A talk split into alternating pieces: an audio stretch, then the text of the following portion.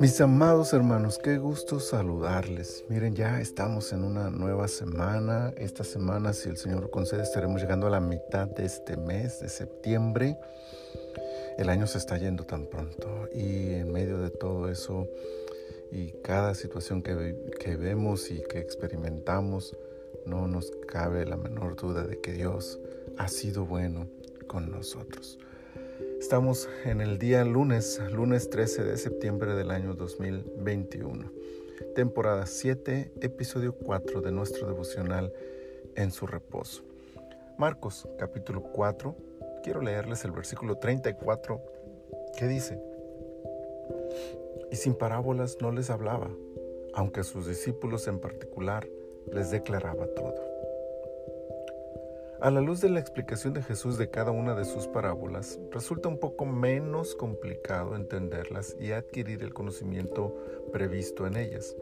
Sin embargo, para el momento en que Jesús las compartía a sus oyentes, éstas debieron ser todo un enigma para la gran mayoría. La gente no entendía del todo, y esto provocaba que se confundieran y que cada quien pudiese sacar sus propias conclusiones. Pero eso era con la multitud.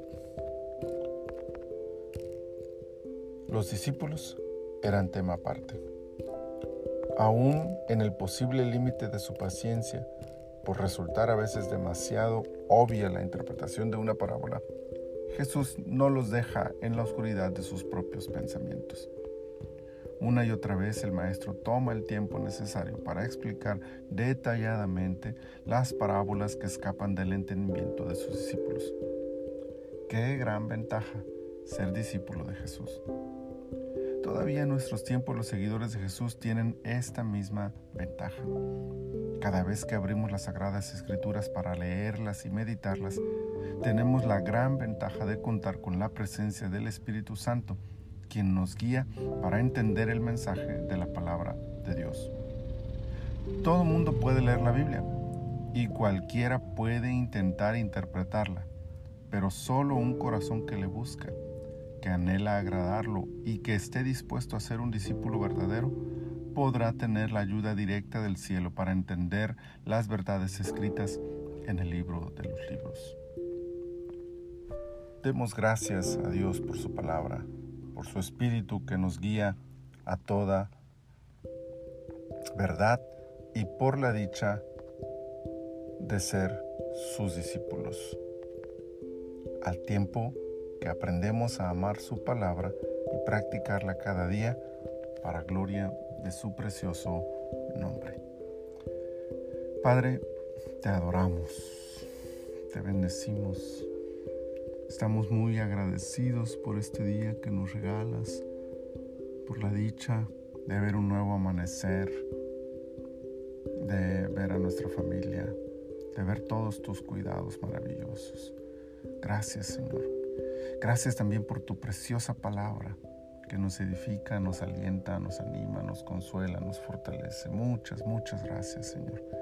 Te adoramos con todo nuestro corazón y te pedimos que nos ayudes siempre con tu Espíritu Santo para entender y valorar adecuadamente tu palabra, llevándola a la práctica de manera correcta, de esa manera en la que podemos honrarte y adorarte. Muchas gracias por este día y esta semana, Señor. Nos ponemos en tus manos y te pedimos que tú nos acompañes en todo lo que hagamos para que así tu presencia sea nuestra fortaleza sea nuestro consuelo y sea nuestra esperanza. Gracias, gracias, muchas gracias. En el nombre de tu Hijo Jesús. Amén. Amén. Mis amados hermanos, deseo que toda esta semana sea una semana llena de victorias para la gloria de Dios. Bendiciones.